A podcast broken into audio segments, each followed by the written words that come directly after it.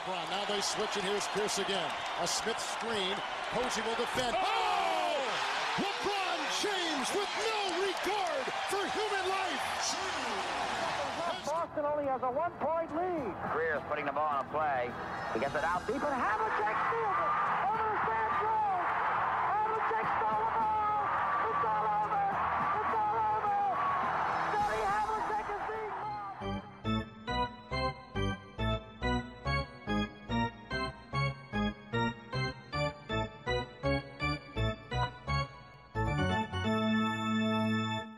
Olá, Quedas. Olá, tudo bem? Tudo. Nós estamos a gravar a 23 de maio, já quase 24. Não gravávamos desde dia 9 ou 10, o episódio saiu a 10. Portanto, passou-se muita coisa, equipas que foram eliminadas, equipas que seguiram em frente. Ainda assim, quero provocar-te e dizer que o grande vencedor destes últimos dias foram os Orlando Magic. Ah, sim, sem dúvida. Eh, aliás, eu, tu estavas aqui, pronto, avisaste-me que, pronto, que hoje íamos então gravar o podcast e eu disse, não sei se posso porque estou... Melhor, pensei, não sei se posso porque estou neste momento embrenhado em mock drafts e análise de jogadores e, e pronto, ia, ia tentar decidir internamente qual dos três grandes é que eu quero que os escolham. Duas perguntas. Quem é que é e se a tua opinião mudou desde que foi a lotaria? Uh, Não, uh, dos três, embora estou aberto a que seja pronto, os Orlando Magic certamente irão, pronto, irão falar com os jogadores e tens aqueles, aqueles treinos individuais e essas coisas todas. Dos três, o que menos me entusiasma é o Paulo Banquero. Uh, Parece-me, pronto, tipo, sem querer estar já a vaticinar um jogador antes de ele ter jogado um segundo na NBA, mas parece-me ser mais um estilo power forward que marca muito pontos e não defende grande coisa, não é necessariamente uma coisa que me entusiasme incrivelmente, é tipo um Julius Randle desta vida. Portanto, estou mais interessado entre o Chet Holmgren e o Jabari Smith. E a minha grande dúvida é: eu acho que o Jabari Smith é o que, se calhar, os Magic mais precisam. Um jogador que grande, ou seja, pronto a entrar para a posição de power forward ao lado do Wendell Carter Jr. e que defende muito bem e lança muito bem triplo e pode vir, eh, não só oferece tiro exterior, como pode vir a ser o melhor marcador da equipa, que é uma coisa que a equipa desesperadamente precisa, de alguém que marque pontos. Por outro lado, o Chet Holmgren é, tem provavelmente o maior potencial, né? tem assim o, é o que tem mais, é, é o que parece ter o teto maior dos três, mas também é o que parece ter o maior potencial de não correr bem. Portanto, é a minha grande indecisão entre o Chet Holmgren e o Jabari Smith, mas pronto, estou pronto a ser convencido com qualquer um deles. Sim, mas tens de pôr aqui a cabeça na guilhotina, portanto, se tu fosse o GM, quem é que era a tua escolha? Isto está a ficar gravado, portanto, podemos sempre recuperar. Hoje diria Jabari Smith. Ok. Vamos então avançar. Uh, tínhamos falado antes de começarmos a gravar, lá está, passaram muitos dias, mais do que aquilo que, aqueles que gostaríamos que tivessem passado desde o último episódio, portanto vamos fazer aqui uma ronda relâmpago pelas séries que tínhamos deixado a meio nas meias finais de conferência. O título do último episódio foi os Grizzlies já foram, sabíamos que o Jamarant se tinha lesionado e não ia jogar o jogo o jogo 5.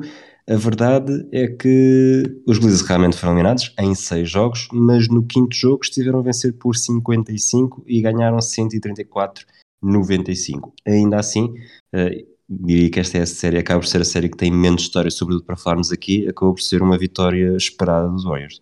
Sim, em última instância os Warriors eram melhores e os Grizzlies, eh, a razão, correndo o risco de ser super simplista na análise, perderam. Um também, porque obviamente ao ficar a sair o Jamarant a coisa ficou complicada, mas quer-me parecer que mesmo com o Jamarant a coisa estava a caminhar-se para simplesmente eh, os Warriors terem mais experiência, terem mais estaleca e os Grizzlies pronto, fizeram um grande eh, brilharete este ano, mas ainda não estavam prontos para, para avançar muito mais. Pronto, fizeram, fizeram o que podiam e o que fizeram foi bastante, mas pronto, são ainda muito novinhos ainda faltava, ainda faltava, pronto, ainda, ainda lhes falta mais uns aninhos de estaleca em cima. A primeira série do Este a ficar resolvida foi a vitória dos Miami sobre os Philadelphia 76ers, em seis jogos também, Miami seguiu em frente.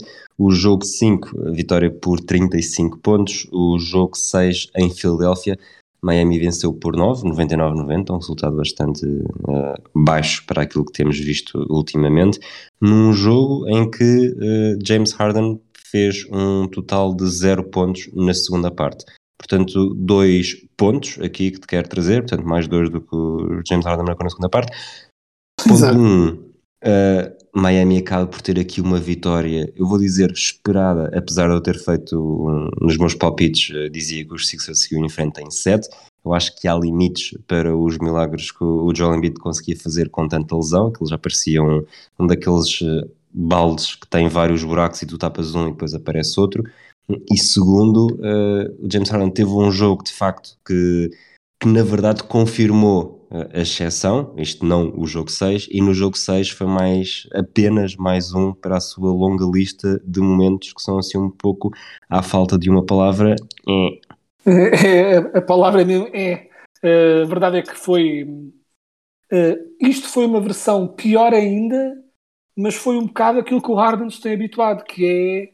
E nós falámos disso no outro jogo, e depois o Harden acabou por ter. Não é que não tenha tido, não é que todos os jogos tenham sido maus, mas é a coisa que desconsola é mesmo a desistência, a falta de, de interesse em dominar, de, nem sequer tenta, nem sequer lança, nem sequer. Eles têm estas alturas em que ficas mesmo com a sensação que ele preferia. Uh, não sei, olha, como estava. Se calhar preferia voltar a Miami para ir para os clubes e em vez de estar ali a jogar, porque o, o Harden tem já demasiados destes momentos em que pura e simplesmente parece que desiste de jogar, parece que não interessa. Mas a melhor forma de voltar a Miami para ir para os clubes era forçar um jogo 7 que era precisamente em Miami. Sim, mas isso dá muito trabalho. Ele pode, ir, ele, ele pode ir para Miami à mesma, se perder rapidamente e assim pode ir aos clubes sem ter de pensar que tem de jogar a seguir. Tipo, mas é o Arden é desconsola mesmo porque o talento é imenso, mas depois tem estes momentos e de facto uh, o currículo de playoffs dele é uh, mé a dar-lhe para o mal. Tipo, é mesmo fraco, uh, consistentemente abaixo do que ele faz durante a temporada regular. Há um claro, nota-se claramente que é um jogador que está muito mais preocupado. O Harden sinto que teve ali uns anos em que estava obcecado em ser o MVP. Era a única coisa que lhe interessava. Conseguiu, está feito. Pronto, conseguiu ser MVP e, e é pena porque ele vai ser um Hall of Famer, justificadamente, é um jogador incrível, mas depois é isto. Quanto à cena do Embiid. Acho, uh, desculpa, achas que o Arden, o maior problema dele é a mentalidade ou a ambição? Uh, eu acho estão que é- ligadas, é, não é? Mas... é estão, estão ligadas, mas é. Eu acho que ele tem falta de ambição, sim, mas também se vai abaixo. Vê-se que uh, não tem a força mental para se superar. Quando a coisa fica difícil, ele retrai-se numa, numa concha, né? tipo numa. Parece que fica ali no casulo e diz: Pronto, os outros que joguem, tipo, isto está demasiado difícil, isto está demasiado trabalho, eu não quero. E é uma análise um bocado simplista, eu sei, porque os Miami Heat defenderam muito bem. Tipo, deve ser dado crédito aos Miami Heat pela defesa brutal que têm, mas defesa brutal não justifica nem sequer tentar lançar. Né? Porque ao menos tentava. E mandava tijolos, mas ao menos tentava. Uh, por exemplo, o Embiid tentou. E estava, estás a fazer a analogia do balde, coisa, o, para mim o Embiid lembrava mais o, o Cavaleiro Negro, o Black Knight do, do Monty Python no Holy Grail, a perder membros a cada momento e a dizer, não, não, do, tipo, não desistas, então, que é isto, sou cobarde, tipo, estou aqui pronto para isto. E de facto, o Embiid merece todo o crédito pelo, de facto, pela capacidade de luta, Uh, e acima de tudo, onde eu acho que o Embiid merece mais crédito é pela sua capacidade de aprendizagem. Neste caso específico, o modo como já aprendeu tão bem com o seu treinador em como atirar os, os companheiros de equipa completamente para debaixo do autocarro uh, após ter perdido. Uh, não poupou ninguém, isto parece que é. Pronto, parece que aprendeu a lição bem e Uh, se criticarmos o Doc Rivers pelo que fez com o Ben Simmons, bem, o que o Embiid fez não foi tão mal, mas foi muito perto disso. Ele basicamente atirou todos os colegas, incluindo o Harden, um, para pronto, tipo, de, de, tipo under the bus, né, como dizem os americanos, e foi pronto, e é profundamente irritante de ver. Uh, não gostei nada de ver, acho que é uma falta. E tipo, irrita-me quando as pessoas dizem, ah, mas não é verdade. há muitas coisas que são verdade e não se dizem. Passar uma pessoa que tem tipo um, uma pessoa horrível na rua ou um tipo muito gordo, uh, eu posso chegar ao pé dele e dizer és muito gordo e estou a dizer uma verdade e não é por isso que devo dizê-lo, não é? Tipo, é, há, uma, há maneiras de estar. E se ele queria criticar os colegas, criticava no balneário, criticava numa reunião com a equipa. O que ele fez é. Pronto, olha, é o que eu digo, aprendeu a lição muito bem. Achas que a carreira de Embiid nos Sixers vai acabar bem? Eu acho que acabar bem é relativo. Eu acho que ele vai continuar a ser muito bom. Uh, não sei se. Mas acho que o potencial para uh, um, né, um, um break-up feio está lá. Porque o Embiid já é um, de si um tipo um pouco dado a, às emoções fortes e às trollagens e aos bifes, né? e com aquela gestão, pelo menos da maneira que está a gestão nos Sixers neste momento, uh, essa possibilidade é muito, muito grande, sem dúvida. Vamos para a série, para a primeira de duas séries que foram uh, jogo 7, uh, os Celtics com os, Six, com os Bucks, aliás. No jogo 5, o, o Milwaukee venceu em Boston num jogo com uma reviravolta, eu diria inesperada, tendo em conta como o jogo estava a decorrer no quarto período, em que os Celtics estiveram a perder, estiveram a ganhar por 14 e depois um último minuto para esquecer permite a reviravolta. Há um jogo 6 em Milwaukee em que Giannis faz basicamente tudo o que podia fazer com 44 pontos e 20 ressaltos, mas mesmo assim não é suficiente porque Tatum faz 46 e os Celtics vencem por 13, num duelo que o próprio Paul Pierce disse, e curiosamente só vi que ele tinha dito isso depois de, de ver a estatística e de me ter lembrado disso, que é de facto, parece o, o duelo Pierce-LeBron James do jogo 7 do, das meias finais de conferência de 2008, e depois num jogo 7 em que se, se Tatum foi Paul Pierce, Grant Williams foi Kelly Olynyk, 27 pontos, 7 triplos, num jogo que sobretudo a partir ali do terceiro período percebeu claramente que tinha sentido único e os Celtics acabaram por vencer 109-81. Os campeões caíram por terra e é quase impossível dissociar a ausência de Chris Middleton neste desfecho, porque sem Chris Middleton estiveram muito, muito próximo. Com Chris Middleton é um bocado, não é garantia, obviamente, mas provavelmente teriam muito mais em jogo e mais a disputar nesta, nesta série que foi decidida em sete jogos e nos detalhes. Sim, sem dúvida. E olha, falando, mais uma vez, reciclando, parece que estamos a fazer o meu podcast outra vez, porque eu já tinha dito estas ideias de outra vez, mas vou dizê-lo outra vez. Falando do total oposto de James Harden, o Yannis é um jogador que nunca desistiu. Uh, num duelo em que claramente, pronto, os Bucks sem o Middleton estavam em desvantagem de talento uh, e estavam já contra uma equipa que eh, mesmo que ambas as equipas estivessem na máxima força, iam ser jogos muito difíceis de qualquer forma, uh, e podia ter acontecido exatamente o mesmo, mesmo com as equipas da máxima força, embora a minha previsão era Bucks nas finais, e teria continuado a ser, mas claro, sem Middleton a coisa ficou um bocadinho diferente, mas acima de tudo o que aconteceu foi que uh, deu para muito, não deu para tudo, e no último jogo viu-se que o Yanis ele bem tentou durante as séries todas tipo, carregar a equipa uh, para além dos, dos Celtics, mas uh, já não dava para mais. E, e a verdade é que absolutamente ninguém apontou o dedo ao Yannis depois de eles serem eliminados, mesmo após um jogo, o último jogo fraquito da equipa, porque de facto houve esta noção de que ele deu mesmo tudo o que tinha a dar, por estranho que possa parecer,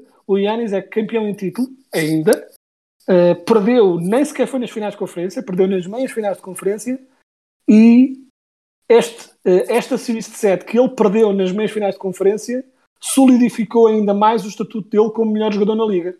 Né? Por estranho que possa parecer, eu acho que a maioria das pessoas saiu daquela eliminatória com yeah, o Yannis é o, é o melhor que aqui anda e de facto só não deu para passar porque não se fazem milagres. Falamos disso no outro episódio. Eu acho que ele é o mais dominador. Eu tenho muita dificuldade em aceitar que seja o melhor, mas pode ser apenas uma questão semântica. Vamos para o outro jogo 7 das meias finais de conferência, umas horas depois deste, deste Celtics Bucks, Suns contra Mavericks. Os jogos em Phoenix, eh, no jogo 1, os Suns venceram por 7, no jogo 2, os Suns venceram por 20, no jogo 5, os Suns venceram por 30 e provavelmente entravam para o jogo 7 como grandes favoritos a regressar à final de conferência. A verdade é que resultado do primeiro período 27-17 para Dallas, 30-10 no segundo período para Dallas, 35-23 no terceiro período para Dallas, uma vitória final por 123-90 e é impossível não questionarmos mais do que o, o sucesso e este grande resultado da equipa de Luca Doncic, muito por culpa de Luca, sobretudo, mas uh, não sei até que ponto, e, agora falamos já com, sabendo que na, na, final de conferência como é, que está, como é que está Dallas, mas já lá vamos, mas é impossível não questionar se a janela de Chris Paul não fechou irremediavelmente para conquistar um anel, sobretudo conquistar um anel com um contributo ainda bastante ativo uh, na NBA. Sim, sem dúvida, e eu e penso que tu também já falámos muitas vezes sobre isso, pronto, o currículo do Chris Paul tem alguns, pronto, tem uh, várias vezes em que a equipa dele estava a ganhar por 2-0 e depois foi eliminada, e tem alguns momentos aqui e ali em que o próprio Chris Paul jogou mal em momentos decisivos, mas eu sempre fui um defensor de que o registro era enganador, de que muitas vezes as equipas perdiam apesar do Chris Paul e não tanto por causa dele. E às vezes também houve pronto, outras situações em que perderam também porque ele se lesionava e aí pronto, também é né, tipo, o registro de lesões dele também influencia a carreira dele. Mas uh, de facto uh, foi um fim muito estranho. Uh, é bem possível que a janela se tenha fechado, e até porque vem aqui a situação com o Eitan também está, está esquisita, e a equipa dos Santos no próximo ano poderá continuar a ser boa, correndo o risco nós, né? nós este ano tínhamos dito, eles não vão fazer o mesmo outra vez, e fizeram ainda melhor, mas no próximo ano acho mesmo que não vão fazer o mesmo outra vez. Uh, acho que continuarão a ser bons enquanto tiverem aqueles, aquele core de Chris Paul e Booker talvez não candidatos ao título e pronto, e é, é bem possível que essa janela se tenha fechado. Mas acima de tudo o que se deve dizer é, uh, tem de se dizer com todas as letras, foi uma vergonha o que aconteceu da parte dos Santos naquele jogo 7. Foi embaraçoso, foi uma das um dos jogos a eliminar mais ridículos alguma vez feitos uh, por qualquer equipa, muito menos o grande candidato ao título deste ano, muito menos não, o, uma equipa de ranking número 1, um, equipa com o melhor registro de toda a temporada e que teve um jogo absolutamente deplorável, não só do Chris Paul, mas também o Devin Booker teve um jogo miserável também. Toda a equipa jogou mal, mas as duas estrelas tiveram especialmente más. E acima de tudo, e mais uma vez, parece que pronto, este é o episódio dos, dos callbacks. Eu não sei se te lembras que eu tinha dito que quando, quando estávamos a ver, penso que na altura eh, presumo, estou aqui a fazer contas de cabeça, mas presumo que tivesse 2-1 para, para os Suns quando tínhamos gravado o outro, talvez. Estava 2-2. Estava 2-2 já. E eu lembro na altura ter dito que os Suns são a melhor equipa, mas têm de ter cuidado com a arrogância. Já tínhamos dito isso contra os Pelicans. Via-se contra os Pelicans, que achavam que aquilo tinha favas contadas, depois apanharam um susto. E contra Dallas começaram a gozar, a fazer risinhos nas, na, pronto, nas, nas uh, conferências de imprensa e a arrogância estava outra vez a, a lixá-los. E o aviso que nós deixámos foi: os, os Santos são melhores, provavelmente vão passar, mas têm de ter muito cuidado, porque se continuam a achar que já ganharam alguma coisa, ainda se lixam. Aconteceu isso. Isto foi. Uh, embora haja questões táticas que os Dallas fizeram que foram muito inteligentes, o modo como defenderam, o modo como basicamente decidiram pôr uns, tipo, fazer uma, uma defesa muito apertada no, no ponto de lançamento, acreditando que os, que, que os Suns não iriam ter a capacidade de fazer o drive até ao sexto para castigar a ausência de jogo interior de Dallas. Foi um risco que Dallas correu e que correu muito bem. Um, mas acima de tudo, isto foi um, um castigo kármico de, pronto, de profunda arrogância da equipa, que achou mesmo que mais tarde ou mais cedo haveriam de ganhar porque eram melhores, e pronto, e esqueceram-se que é preciso ganhar os jogos, e não ganharam e foram eliminados de uma forma completamente humilhante, e francamente, e digo isto como alguém que, um, tinha apostado Santos na final, e dois, uh, Chris Paul é um daqueles jogadores que eu gostava de ver ganhar um título antes de acabar a carreira, ou seja, até certo ponto estava a torcer por eles, e a meio, a meio daquela, daquela series uh, deixei por passei. Uh, eu estava dividido na series porque eu gosto muito do Luca e queria muito que o Chris Paul tivesse o seu momento de, pronto, de coroação. Portanto, estava dividido sobre o que é que eu queria emocionalmente, pessoalmente que passasse e deixei de estar dividido, passei a torcer ativamente contra os Santos porque, pronto, aquela, aquele posicionamento que eles tiveram foi absolutamente ridículo e mereceram perder. A magia de, de ser ser uma ligação imparcial às séries que estão a decorrer e podermos fazer essas, essas variantes durante a competição. E não estou a ser Exato. irónico, estava, estava Sim, sim. muitas saudades tenho do Mundial 98. Exato. Bom, vamos avançar então para o presente. Eh, Nas última, na última madrugada, os Golden State Warriors venceram o jogo 3, 109-100 em Dallas, eh, depois de um jogo 2 em que Dallas parecia estar a ameaçar fazer o que tinha feito no, no jogo 7 contra os Suns. Tinham chegado ao intervalo a vencer por 14. A verdade é que os Warriors deram a volta. Neste momento estão apenas a uma vitória de regressaram à final. Já toda a gente fala que os Warriors tiveram apenas um, um hiatozito desde as lesões de Duran e Clay Thompson. A verdade é que, por muito que Dallas já tenha feito coisas improváveis, não necessariamente muito improváveis, nunca fizeram aquilo que, lá está, uh, nunca ninguém fez, que é recuperar de um 3-0 para um 4-3. Portanto, esta série parece estar irremediavelmente decidida, será apenas uma questão de tempo e os Warriors vão mesmo estar na final da NBA. Sim, é quase garantido. Eu, se tivesse de apostar, diria que ainda acontece o que se chama, o que se chama do gentleman sweep, não é? Uh, a ganhar por 3-0, depois cedem o outro jogo em casa e depois fecham a coisa na casa deles. Acho que isso é o mais provável que vai acontecer, é o que eu acho que provavelmente irá acontecer, embora o 4-0 seja possível também. E acima de tudo, o que se tem aqui é. Um, é nós não chegámos a fazer previsões né, destas, destas finais de conferência, porque, não é? porque ainda não tinham terminado os desafios anteriores. Mas eu, antes disto começar, a minha teoria, a minha previsão era Warriors a passarem, mas com alguma dificuldade porque havia coisas que eu via Dallas a conseguir castigar os Warriors. Uh, Dallas são muito agressivos uh, a defender, são muito agressivos na, na, caça de turnovers e os Warriors são muito propensos a turnovers. E a grande fragilidade que os Dallas têm defensivamente é no jogo interior, que é um, uma zona do jogo em que os Warriors não costumam ser muito fortes.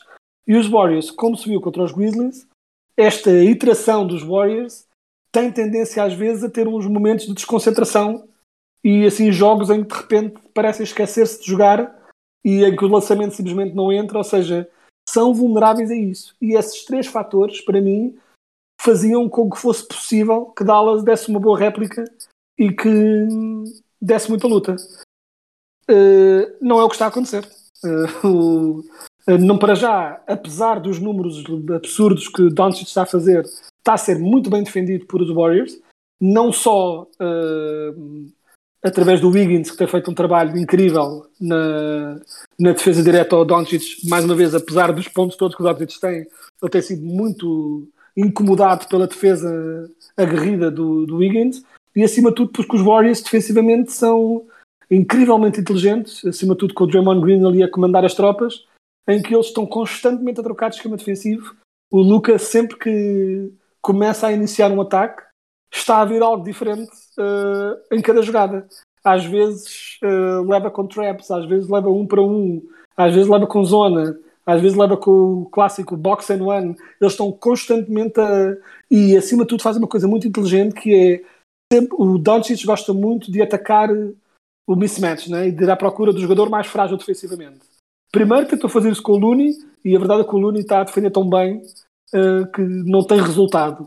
E acima de tudo parece uma, uma, teoria que disseram e de facto quase parece verdade que é o Looney até certo ponto é tão lento que não cai nos pump fakes do Luka Doncic, não é? Não, não sai da frente, por mais que o Luka Doncic o tente tirar da frente com movimentos, o Looney simplesmente fica ali preso, abre os braços e incomoda, e a verdade é que isso resulta, tem resultado.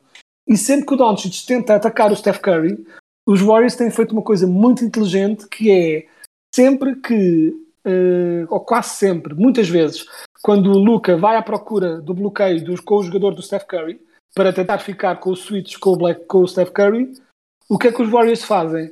Rapidamente metem tanto o Steph Curry como o jogador do Doncic, fazem-lhe um double team muito rápido mas não é um double team a sério, porque um double team a sério seria um perigo, porque o Doncic depois passaria a bola uh, para alguém sozinho logo.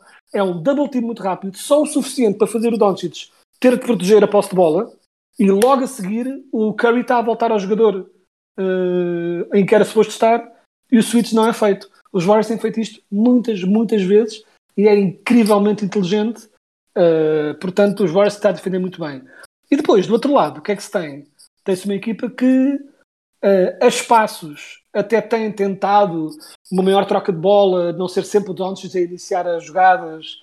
Uh, às vezes o Doncic mete-se no canto também, é quase, quase parece que tipo uh, descansa, só posiciona-se como uma hipótese para lançar, só para também não ter de ser sempre ele iniciar e dando mais essa missão ao Brunson e ao Dinwiddie. Brunson e Dinwiddie têm sido bons, uh, KB, mas o problema é que uh, os Dallas simplesmente têm momentos em que pura e simplesmente deixam de conseguir lançar. E nem é por estarem a ser bem defendidos, é mesmo pura e simplesmente deixam de conseguir lançar. Uh, o, jogo, o jogo de ontem então foi especialmente gritante porque eu perdi a conta. O Doncic acabou com três assistências e podia ter acabado com um triplo-duplo. Porque eu perdi a conta a quantidade de vezes que o Doncic atacava o garrafão, fazia a defesa colapsar por si mesma, chutava a bola para fora, jogador com lançamento livre e tijolo. Isto foi constante o jogo todo, tanto que o jogo até teve bastante perto, com vantagem para o Warriors, mas bastante perto sempre, uh, durante grande parte do jogo, porque o Doncic depois também ia atacando o sexto e ia marcando o suficiente para tentar manter o jogo perto, e o Brunson e o Dinwiddie também, só que o resto de, do supporting cast simplesmente não acertavam um triplo nem que a vida deles dependesse disso, e contra uma equipa tão boa como os Warriors, eh, essas, pronto, este, esses detalhes fazem toda a diferença. E os, os Mavericks quase chegaram, eh, chegaram a estar por 5 pontos, tipo, quase, quase deram ali na possibilidade de fazer a reviravolta. Mas pronto, mas depois os Warriors uh, meteram um triplo e acabaram com aquilo. E a verdade é que contra uma equipa com a, a tarimba de campeão dos Warriors, não há. Há só um, tipo, há o limite para os brindes, há o limite para os brindes que podes dar. Chega uma altura em que uh, se não convertes as, as, oportunidades que tens, vais ser castigado. Isso foi o que aconteceu. Palpite, quem, quem é que os Warriors vão disputar a final da NBA? Com o que é que eles vão disputar a final da NBA? Isso agora. Isso agora Pô, é que Resposta rápida, porque... resposta rápida. Antes de entrarmos na série. Uh, se o Butler tiver saudável, Miami. Eu vou, eu vou dizer Miami, mas lá está, os meus palpites valem sempre muito pouco, porque eh, eu disse que os Celtics perdiam com, com os Nets, eh, não acreditava que passassem os Bucks, portanto há aqui sempre um padrão, portanto lá está, vale ah, vale. Tu estás a, completamente a fazer, não, não penses que enganas ninguém, seu Bill Simmons uh, em pele de cordeiro, isso é um reverse jinx clássico, uh, estás constantemente a dizer que os Celtics vão perder só para depois poderes, poderes ficar contentes e humildes, mas teres a salvaguarda para dizer pois, eu bem dizia que eles iam perder. Tipo, e depois quando ganham, ah, que bem que eles estão a jogar. Eu sei bem o que eles ia fazer. Isso é não, não é, não é porque, ao contrário dele, eu falo muito pouco sobre, sobre os Celtics, tanto em público como aqui. É, tanto em público como em, em privado, como aqui no podcast. Okay, Mas... não, não faz analogias sobre os Celtics, sobre tudo na tua vida, uh, desde o que, o que queres fazer para cozinhar e melhores maneiras de correr, o sítio ideal para se pôr um sofá. Não? Tudo isso não te faz lembrar a temporada de 86 dos Celtics? Como assim, Simmons? Sempre. A toda a hora. Uh, não, lamento. Acho que estou, estou bastantes patamares atrás. Talvez seja mais saudável. yeah, sem dúvida. Uh... Final. It Celtics, o Miami venceu o primeiro jogo, um, num jogo em que Smart e Orford não jogaram. Uh, no jogo 2, os Celtics tiveram um início de, de encontro fantástico, chegaram ao intervalo a vencer por 25 e, e foi exatamente assim que foram uh, que terminaram o jogo, com uma vitória bastante tranquila. No jogo 3, Miami vingou-se, logo no primeiro período conquistou uma vantagem de 21 pontos. Os Celtics chegaram a ameaçar uh, a estar com um ponto apenas de desvantagem já nos minutos finais, mas perderam por 6, portanto neste momento estão a perder 2-1. Daqui a cerca de duas horas e meia começa o jogo 4, também em Boston. E até agora, pelas minhas contas, vou fazer aqui isto muito rápido: uh, Smart e Orford não jogaram o jogo 1. O Jimmy Butler não jogou a segunda parte do jogo 3. Uh, no jogo 3, e isto aqui depois também vale sempre o que vale, até porque o Nuno Aguiar não deixa esquecer e não deixará nunca esquecer a cadeia de rodas de Paul Pierce. mas tivemos Smart e, e Tatum a saírem para os balneários e depois uh, regressam. Uh, o Robert Williams não jogou, aliás, o Robert Williams está, está praticamente jogo sim, jogo não, uh, com problemas no joelho. Hoje o Tyler Hero não vai jogar e a pergunta que eu te faço, para começarmos esta análise desta vantagem para já de, de, Miami, é se a própria NBA não se podia defender um pouco disto, porque com séries tão disputadas e tão físicas, tanto o Celtics Bucks como agora Celtics Heat, mas mesmo para os próprios Heat Sixers tiveram ali períodos mais animados, estarem a fazer jogos sempre apenas com um dia de descanso, estão praticamente a arranjar lenha para se queimarem e corremos o risco de, de haver eh, não só uma final como a de.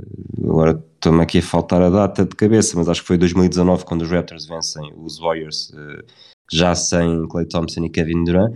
Não só uma final, mas também muitos, muitas rondas de playoffs eh, completamente afetadas por este excesso de minutos, até porque as rotações eh, encurtam bastante. Jogadores, como nós falámos, acho que foi no último episódio, dos minutos que os jogadores do Celtic estavam a fazer. Portanto, chegamos aqui a uma altura em que estão todos, todos, todos, todos a entrar nas últimas gotas de combustível uh, e não só de combustível, mas também de capacidade física para resistir ao impacto, para, para resistir ao impacto. Uh, e corremos o risco, lá está, de termos finais sem as grandes estrelas ou termos finais de conferência uh, também sem as grandes figuras das duas equipas e séries a serem influenciadas por isso. Eu acho que é possível, percebo o teu ponto. Acho que também boa parte destas lesões tem mais a ver, como dizes, sobre a fisicalidade do jogo e não tanto por um castigo de minutos. E portanto, aí não sei se mais um, mais um dia ou não de descanso se faria a maior das diferenças, mas é possível. Uh, acima de tudo, acho já também desculpa, que. Nós já sabemos que o Tar Hill não joga hoje, mas ainda não há. Ainda não há nada uh, definitivo sobre o Jimmy Butler, o Gabe Vincent e o Kyle Lowry. Portanto, Miami, os, os Heat correm o risco de chegarem ao jogo 4 sem 4 ou 5 jogadores fundamentais da sua equipa. Sim, mas por exemplo, no caso dos Heat, nem se acha que se possa falar de um grande castigo de minutos, porque eles até são uma das equipas que mais uh, roda, que, que, tem uma rotação ainda assim bastante alargada uh, de jogadores comparativamente. Por exemplo, no caso dos Celtics, mas aí pronto, é um problema até certo ponto de culpa própria. Os Celtics têm uma, uma rotação muito pequena porque também têm uma série de jogadores do plantel que simplesmente não podem, não é? Tipo, a rotação é pequena, também não tem mais ninguém que, a quem possam confiar para dar minutos em grandes momentos, não é? É uma questão de, pronto, de é um, é um plantel muito mais uh, top-heavy né, do que enquanto que o dos Miami é uma equipa de um modo geral um pouco ainda assim mais equilibrada, com menos talento se calhar de um modo geral, mas mais equilibrada. Eu acho que acima de tudo acho que a fisicalidade da series vai, vai sempre uh, criar as suas mazelas, mas acho que também não há, não há muito que possas fazer em relação a isso, porque são as equipas que aqui estão e a verdade é que tu vês e né, costuma-se dizer que né, o ataque ganha jogos, defesa ganha campeonatos, e a verdade é que as quatro equipas que estão nas finais de conferência são todas equipas que defendem muito bem, todas no seu estilo, num estilo diferente, mas defendem todas muito bem.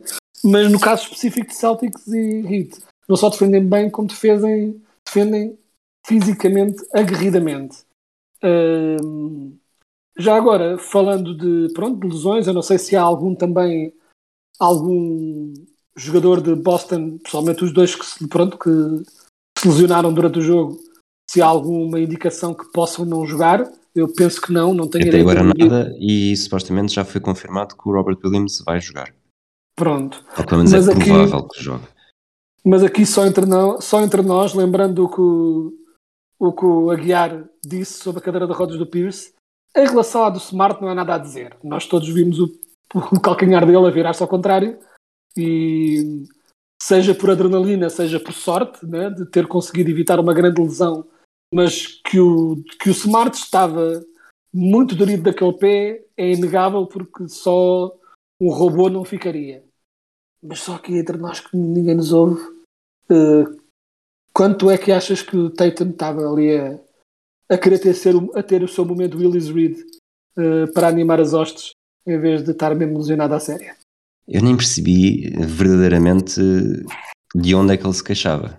Portanto, Supostamente de um ombro, mas aquilo foi muito estranho. Porque a do Smart foi inegável o que aconteceu. sim, Tipo, sim. Inegável. Vimos mesmo o calcanhar dele a virar-se ao contrário. Não há como negar que aquilo, no mínimo dos mínimos, dói para caraças. Não é? Pronto. Eh, E foi um pequeno milagre não se ter lesionado seriamente. Agora o Tatum caiu, perdeu ali uma jogada, supostamente revirou o ombro, mas não se viu grande coisa, voltou segundos depois. Ele estava a ter um jogo péssimo. Eh, se calhar estava a tentar eh, galvanizar-se né? e tentar ter aquele momento para ver se animava e a coisa corria melhor. Não correu, e a verdade é que nesse aspecto deve ser apontado o dedo. Uma das boas razões também para os Celtics ontem não terem conseguido aproveitar a ausência de Butler foi pronto, o Tatum teve, teve um jogo fraco e o Tatum volta e meia, o Tatum é, é engraçado que é eu não tenho qualquer dúvida que o Tatum é de longe o melhor jogador dos Celtics e uma estrela claramente é ascensão, mas ele ainda é dado a jogos em que, que se o lançamento não está a cair eh, tipo, de vez em quando ainda desaparece. No caso dele, acho que é mesmo ainda, pronto, é aquela alguma imaturidade, mas não é falta de querer o momento, porque tu já o viste a ter jogos brutais em momentos decisivos. Portanto, não é ele ter medo do momento. Ele tem simplesmente jogos em que, de repente, o lançamento não entra, e, ou seja, ele. há- Às vezes há aqueles jogadores que fazem sempre pelo menos 20 e garantem aquela consistência. Enquanto que o Tatum é mais o jogador que marca 30, 40, depois tem um jogo com 10. E depois tem 35, 42 e depois tem um jogo em que fez 12. Ele às vezes tem um bocado estes momentos em que a bola simplesmente não entra e parece que tipo enguiça. palpite para o jogo de hoje. Fica já Acho- fechado. Fica já fechado no sentido de se Miami ganha hoje, acho que é difícil acharmos que, que os Celtics conseguem vencer depois os outros três, mas os Celtics vão continuar a correr atrás como correram contra os Bucks. Os Celtics, os Celtics contra os Bucks tiveram a perder 1-0, tiveram a perder 2-1, tiveram a perder 3-2 e só ficaram em vantagem na, na vantagem que interessa, que é quando chega às quatro vitórias.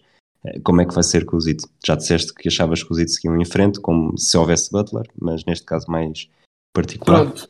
Uh, neste caso mais particular, mais uma vez, se os Heat tivessem a equipa na máxima força, a minha aposta seria Heat. Como não estão, ou não parecem estar de longe, uh, confirmando-se as lesões, digo que ganha Celtics.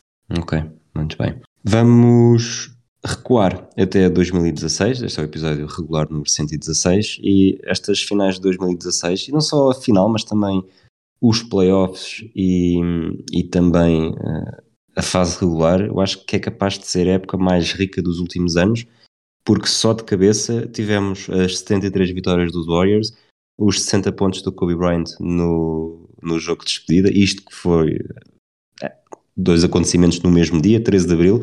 Depois, nos playoffs, tivemos toda um, o efeito que provoca uh, a saída de Kevin Durant para os Warriors, uh, quando os, os Warriors viram uh, a série contra os Thunder em sete jogos.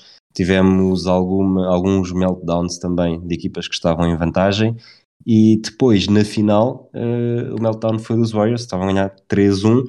E no jogo 7, uh, em, na Califórnia, o- os Cavaliers têm pelo menos dois momentos que também entram. Qualquer um deles uh, poderia ficar num, vou dizer até top 5 de momentos mais memoráveis de finais.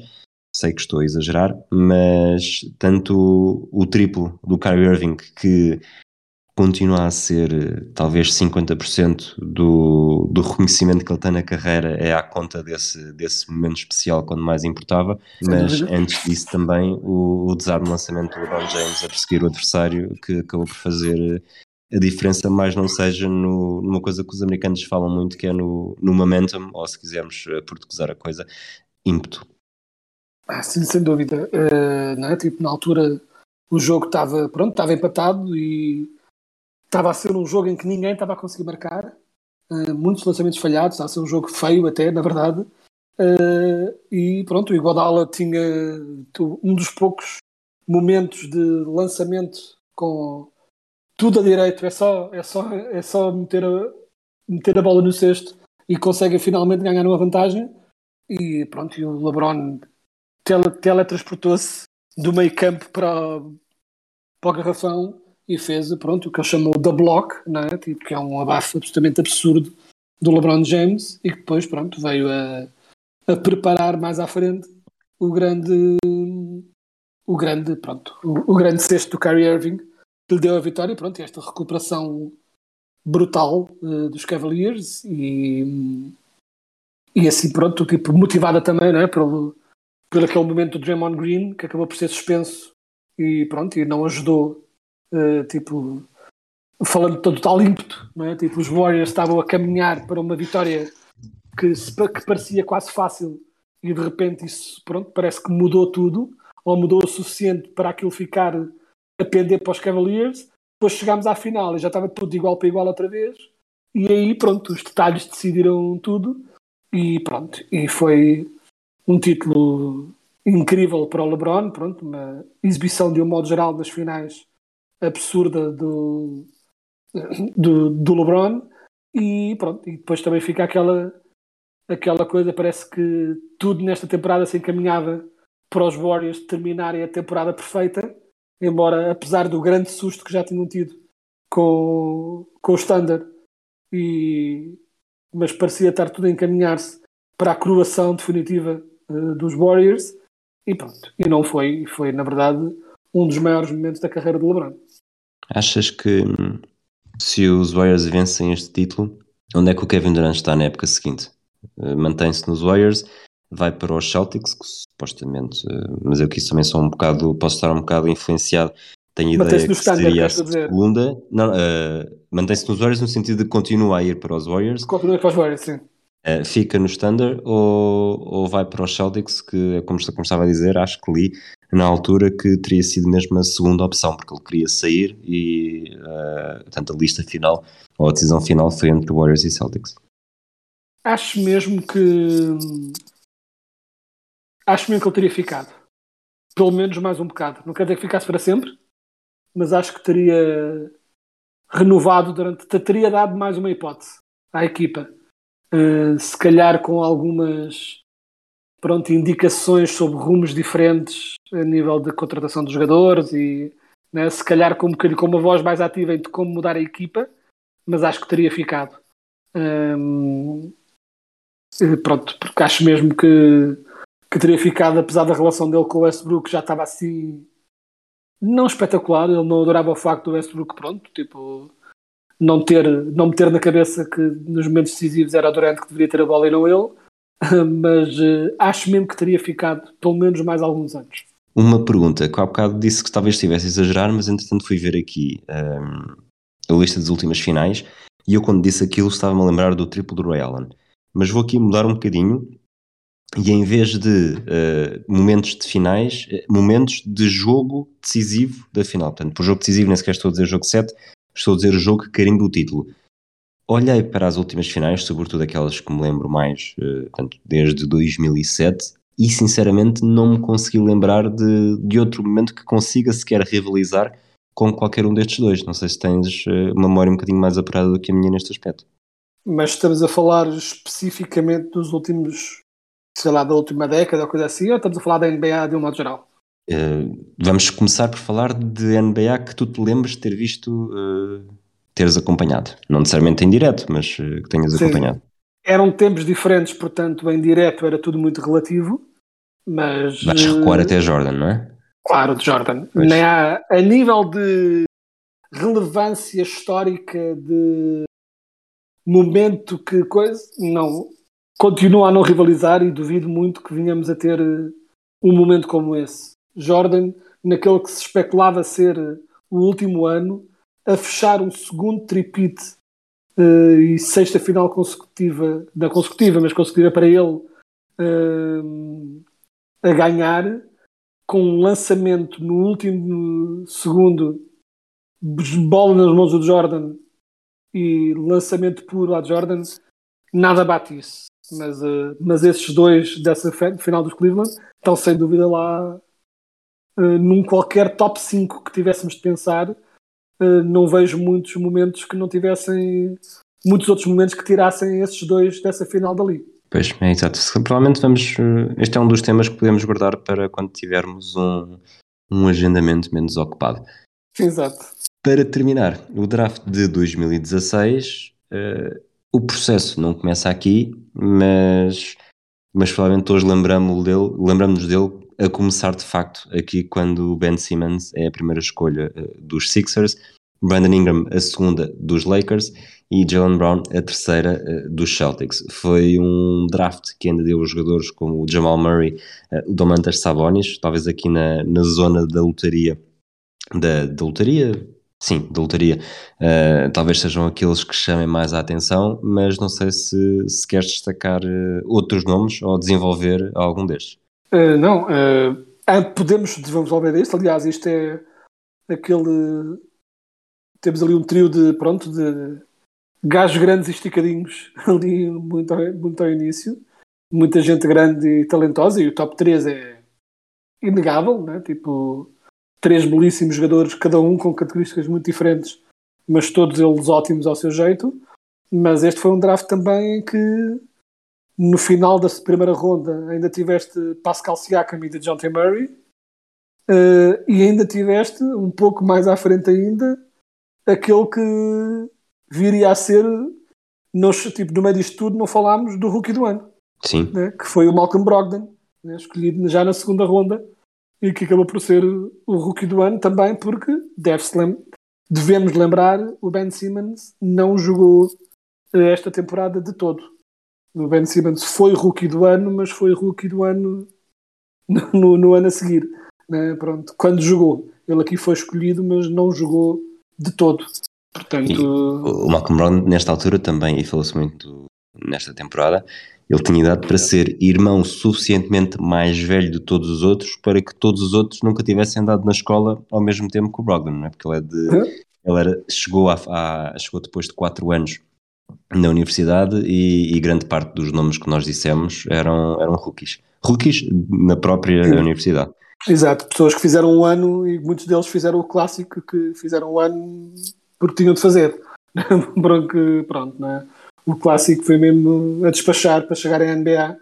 Um, mas uh, sim, uh, aqui neste ano de rookie claramente destacou-se a experiência. E também o que aconteceu aqui foi que, embora tivesses muitos talentos aqui, uh, quase todos estes jogadores tiveram dificuldade em assumir só início nas suas equipas.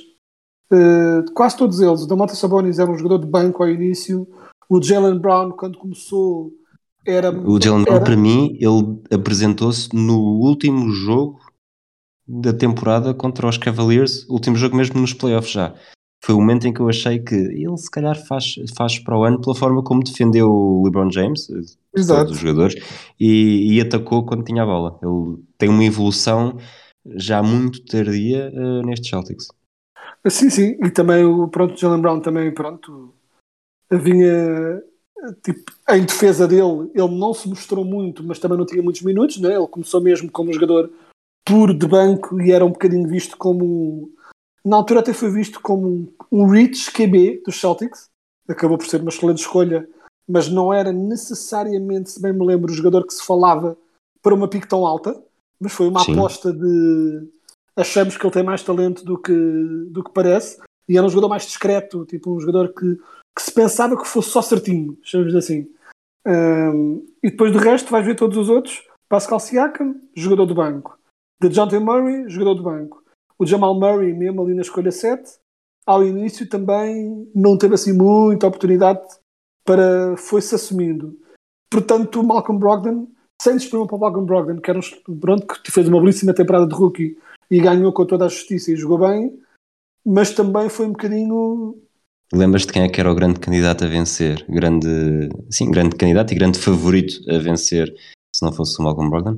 Mas estou a dizer antes de, da temporada começar? Ou Mesmo durante... durante a temporada, aqueles que toda a gente acreditavam que só precisaria de fazer jogos suficientes para, para ser votado rookie do ano.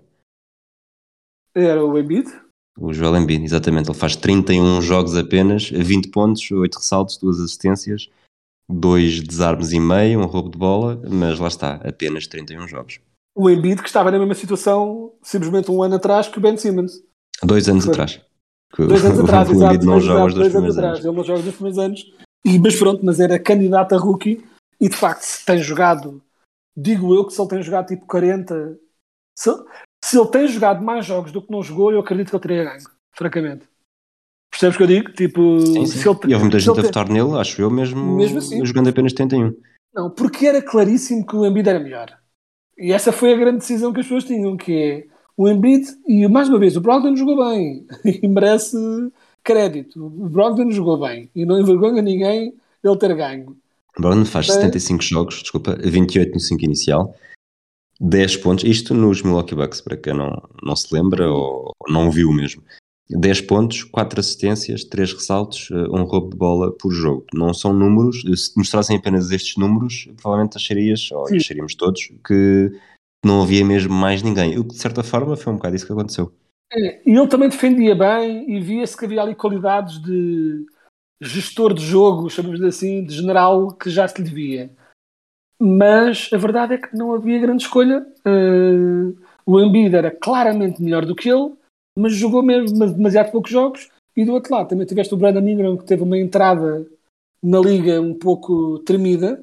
Hoje em dia já se assumiu totalmente como, pronto, como um belíssimo jogador e uma estrela por, por- por seu direito, mas aquele começo nos, eh, nos, pronto, nos Lakers foi, tipo, foi muito foi muito tremidinho, não jogava muitos minutos, nem sequer chegou hoje. eh, marcou para um jogador que, cuja grande qualidade era supostamente o marcar pontos, ele marcou 9.4 pontos na, na temporada de rookie, né? tipo, e nem chegou aos 30% da linha triplo. Portanto, claramente havia ali fragilidades no jogo dele ainda. Depois ele veio a limar e hoje em dia está feito um excelente jogador. Uh, mas pronto, ou seja, não havia mesmo grande escolha que não o Embiid. Só que o Embiid não dava para ser, porque não... eu próprio teria tido muita dificuldade em votar no Embiid quando fez só 30 jogos. Uh, percebo o dilema, mas eu próprio teria tido dificuldade em votar num jogador que jogou 30 jogos, né? tipo, é estranho. Que hum, top 5 farias num redraft desta temporada? Uh, pronto, mais uma vez, spoilando, depois vamos fazer isto. Depois, acima de tudo, na- quando fizermos lá o nosso draft, coisa assim, acima de tudo, não, não, não só vamos estar a fazer as equipas, como depois a confrontá-las umas com as outras para ver quais é que são as melhores. Mas aqui, muito rapidamente, Simmons, Jalen Brown, Ingram, fácil. Samon- Sabonis, fácil. Achas? Uh, sim, Jamal Murray, fácil. não? Uh, quem, é que tira- quem é que sairia? O Ingram? Pelo menos. Portanto, tu Talvez. continuavas a pôr o Simmons como. eu- sabes que eu, eu- eu olhando para este draft, e é certo que, que a lesão de Jamal Murray afetou muita coisa, mas eh, eu lembro-me no final desta temporada, começou, um jornalista de Boston começou a fazer vários artigos, porque o Jalen Brown, quando foi escolhido, eh, grande parte dos adeptos queriam que, que os Celtics não fizessem esta escolha e que o trocassem para. Tinha ideia que era para Chicago pelo, pelo Jimmy Butler. Eu sei que voltou a acontecer no ano seguinte, mas nesta altura já havia isso. Eu ao escolher que fosse o o Chris Dunn. A verdade é que, eh, e depois um jornalista no final da temporada foi, fez várias, várias peças a dizer, então mas preferiram, agora que já passou um ano, ou até acho que foi no ano seguinte, preferiram o Jalen Brown ou o Brandon Ingram? Preferiram o Jalen Brown ou o Ben Simmons? E fez isso um bocadinho com, com todos estes do top 10. E isso ficou-me dando na cabeça que eu voltei-me a olhar para este draft e penso, será que o Jalen, olhando para Ben Simmons e Brandon Ingram, neste momento escolhia Jalen Brown, apesar de achar que o Brandon Ingram tem, tem pelo menos mais talento bruto, mas o nome que continuo a achar que provavelmente seria a primeira escolha é mesmo o Jamal Murray. Muito Eu afetado acho- agora pela lesão, claro está. Eu acho sinceramente que eh, poderá estar também a deixar-te influenciar por alguns grandes momentos que ele teve nos playoffs. Talvez sim. Porque a verdade é que o Jamal Murray tem tido uma carreira que tem sido famosa e ínfame por ser simplesmente um jogador que dá-te aqueles 20 pontos por jogo e de vez em quando explode. Ele é um excelente jogador, hum, mas eh, no conto geral da coisa, eu acho que, hum, mais uma vez, formando um 5 inicial eh, credível, acho que um jogador eh, entre, os, entre Sabonis e Siakam, para mim, o que tem lugar garantido é Siakam, pelo menos no meu gosto pessoal eh, dos jogadores. E depois acho que aqui a grande decisão é tu tens eh, assumindo Siakam a poste, depois sobram-te eh, cinco jogadores para quatro posições, quase todos eles rodáveis uns com os outros. se me faço entender, porque devido à flexibilidade de posições dá para mexê-los de um lado para o outro, que é o Simmons, o Murray, o Ingram, o Brown e o Sabonis. Tu podes tirar o Sabonis, metes o Ingram a power forward, Jalen Brown a 3, Jamal Murray a 2, Ben Simmons a 1. Podes tirar o Ben Simmons, metes o Jamal Murray no lugar de Ben Simmons, tudo o resto eh, com o Ingram a 3.